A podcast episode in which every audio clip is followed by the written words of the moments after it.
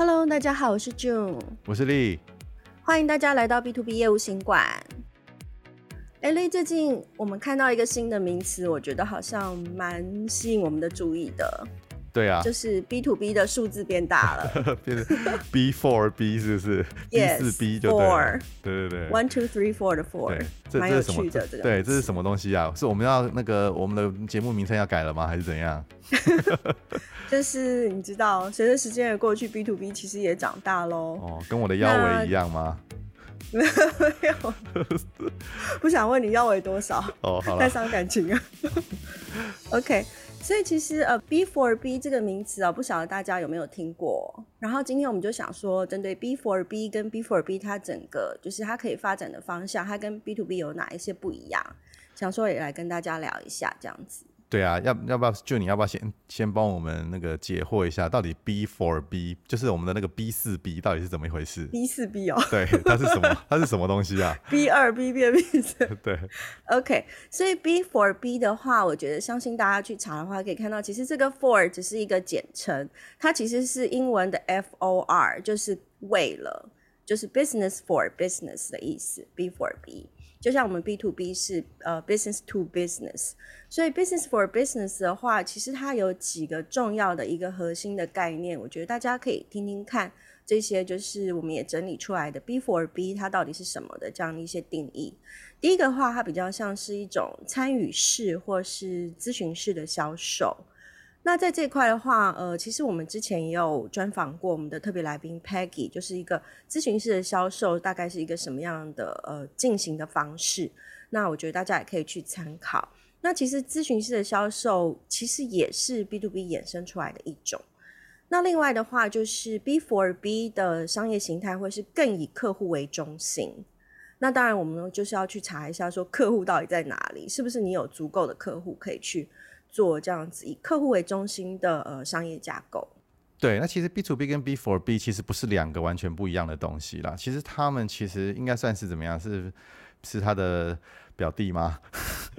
对，所以它是一个，其实是等于是 B to B for B 是 B to B 一个演化的一个新的产物啦。所以我们就讲说 two 跟刚刚 June 有讲到 two 跟 four 嘛，对不对？那 two B to B 比较像是在讲一个商业的一个模式，就是 business to business。那 B for B 的话，就是通常其实我们在指的就是说，我们这个企业的呃核心价值，或是我们的方向，或是方针，其实是为了创造我们客户的利益为主的一个核心价值。对，因为 for Four 的定义感觉它又是更是比较大了，而且比较深入，不像说 Two 的话，其实可能只是一个单向式的销售，就是我希望我把我的商用产品销售给我的企业客户这样子。对，所以，我我们觉得这个这个概念其实也是是一个很好的概念啦。其实我们在很多集数有提到，就是说我们其实要换位思考，从客户的角度去思考很多，就是说我们要提供给他们的东西，到底什么东西是对客户比较有利的啊、那与其专注在怎么样销售你既有的产品啊，或是包装你的行销啊，我们有时候要思考一下，就是说，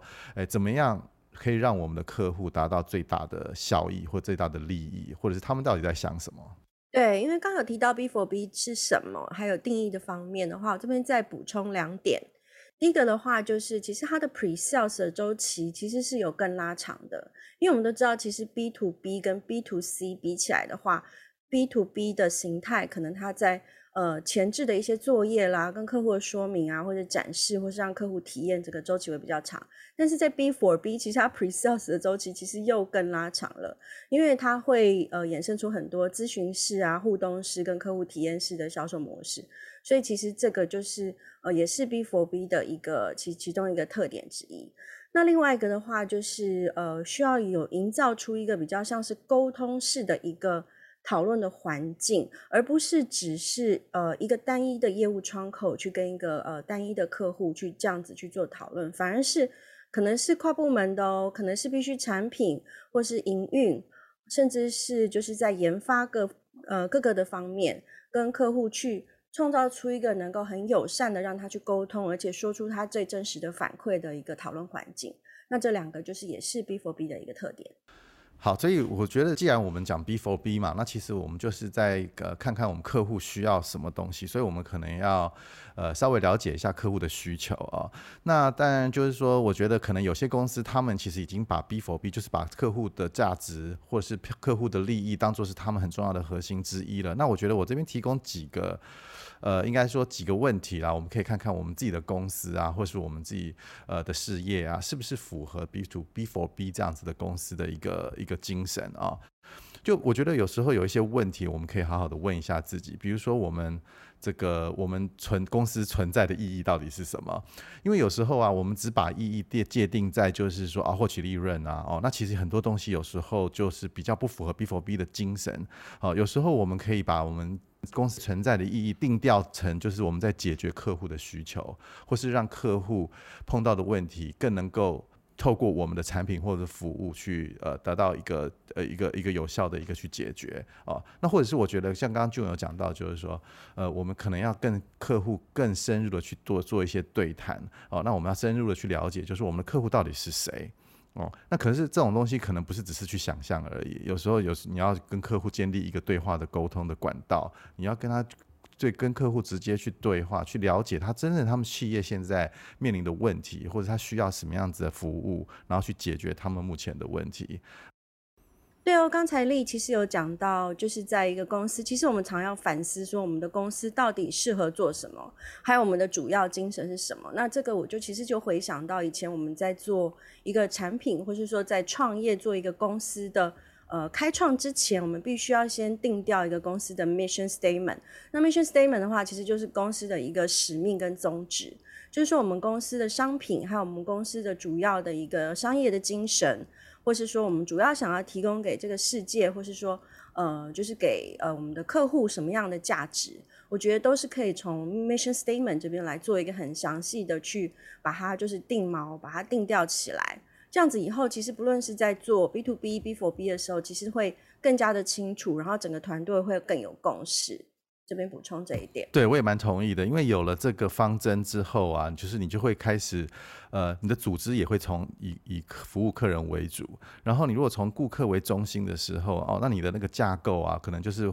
会有很多跨部门的合作啊，跟检讨啊，比较不是这种说由上而下这种一条边式的这种独裁式的管理，那。那这样子的话，呃，也会牵扯到你产设计出来的产品啊，是不是可以帮助客户解决他的问题？哦，还有就是说，你是不是在设计产品的时候，或是在销售的时候，你是不是很重视客户的体验？因为现在其实很多选择，对不对？哦，所以重点其实我们应该不要放在销售上面，而而且我们应该把重点放在客户的体验，或者是公司在客户的面前呈现什么样子的形象。哦，所以有了这些东西、这些元素啊，你就看看，就是说，你可以检视一下你的企业是不是符合我们上面讲的这些、这些、这些、这些精神。对，我觉得丽说的很对，就是其实我们可以自己先自我的来检视一下，就是说我公司的产品或是解决方案是不是一个可调动性的，或者说可调整的。甚至是说它是可以，呃，就是它可以做一些很大幅度的一些，也许是量身定做，然后帮客户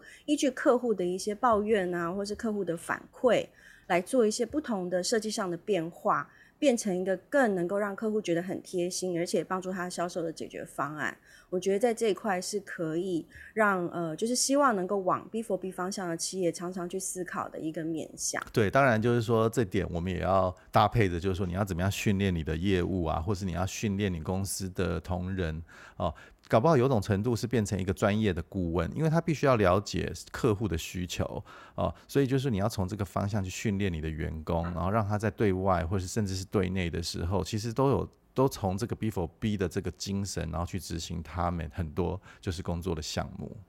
哎，那令你觉得，如果说现在 B to B 已经做的蛮熟练，或者说已经经营多年的这样的一个企业，它呃，你会怎么样建议它转型到 B for B 呢？嗯，就像就像我刚我们刚节目刚开始的时候说，其实 B to B for B 跟 B to B 啊，其实它是有一点是很很很息息相关的啦。它也不是就是说你要必须完全做一个很大的改变，有时候比较像是要你要转念一下了啊、那有时候我们可能在问在内部检讨的时候会提出一些问题，譬如说，哎，这客户可以买多啊，还是买少？或者他买的量是多少啊？或者是说这个客户啊，我们最我们要卖他多少钱？或者说他。就是说我们最低价格可以卖多少还是什么的哦。那可是从 B for B 的角度啊，可能这些问题会变成就是说，哎，我们要怎么样可以帮助我们客户成长哦，或者是我们能够为这个客户提供最大的价值是什么东西？哦，比较不是不再是那种销售冷冰冰的销售数字，或是我怎么样能够让他买单这样子的问题了。所以就是说，从这个从这些细节开始下手啊，再搭配我们刚刚讲过，就是说你的价值或者你的组织架构，或是你的产品的设计，如果说全部都是从客户的利益为出发点的时候，我相信你的你的不管你的你的你的业绩的成长啊，或者是你的订单，其实就是很自然就会增加。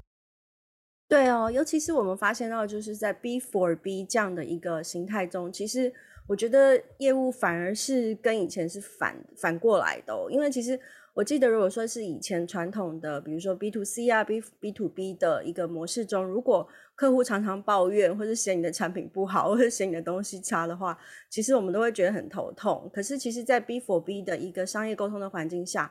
更多的就是越多的客户抱怨，或是他越多的给你反馈，反而是一个机会，让你去呃检讨、去改进你的商品。其实我觉得到这边的话，其实我觉得我们是不是应该总结一下，说为什么 B for B 会是让我们企业变得更成功的一个关键呢？对，我觉得。在这个时间点啊，尤其是呃，我觉得我们现在身处的环境啊，的科技啊，其实它当然是对我们如果要从 B to B 要转到 B for B 啊，是最好的一个时间点。因为其实很多科技啊，不管呃，你看像我们手机上面有很多服务啊，我我举一些例子，比如说像 Uber，对，很多 Apps 都是就是很贴心的各种的应用程式。对，Foodpanda、Uber 啊，其实他们的出发点都是从怎么样让他的终端客户，当然可能是 To C 的，但是问题是就是说他的思考点其实很类似的，就是说他是从客户的需求或者得到客户的方便性、他的利益为出发点的哦，所以那透过这些科技的使用哦，或者是他可能就可以定位啦，哈，他可以去了解你的习性啊，然后来提供一个你最，我不知道大家如果订过 Foodpanda 和 Uber E，他常常会冒出来，就是说你要不要重新。定什么东西啊，或者离你最近的是什么东西啊？就是它有一些客制化的服务，那这些服务其实都符合我们刚刚讲的 B for B 的这个精神，就是了解客户端他需要的是什么，然后他都可以从什么样子的东西得到利益，然后来来来规来来设计我们的产品。所以现在我觉得是。呃，应该是最好的时间点来做 B for B 的实行它的精神跟这样的商业模式。对啊，而且我觉得其实并没有想象中的难。就像我们刚刚提到，其实可能从公司的一整个核心价值啦，还有呃使命宗旨，还有呃找寻适合的业务人员，找寻适合的团队，从对的人出发，我觉得慢慢的就可以走向 business for business，就是 B for B 的这一条。呃，更容易达成成功的这这个方向，常常提醒自己，就是说客户的价值，他客户的利益是什么，在哪里，我们去帮忙他们，协助他们，其实我觉得就很容易达成了。那希望今天的这个新的 B for B 的这个相关的知识跟定义，对大家能够有呃一些帮助啊，呃，就谢谢大家，拜拜。拜拜。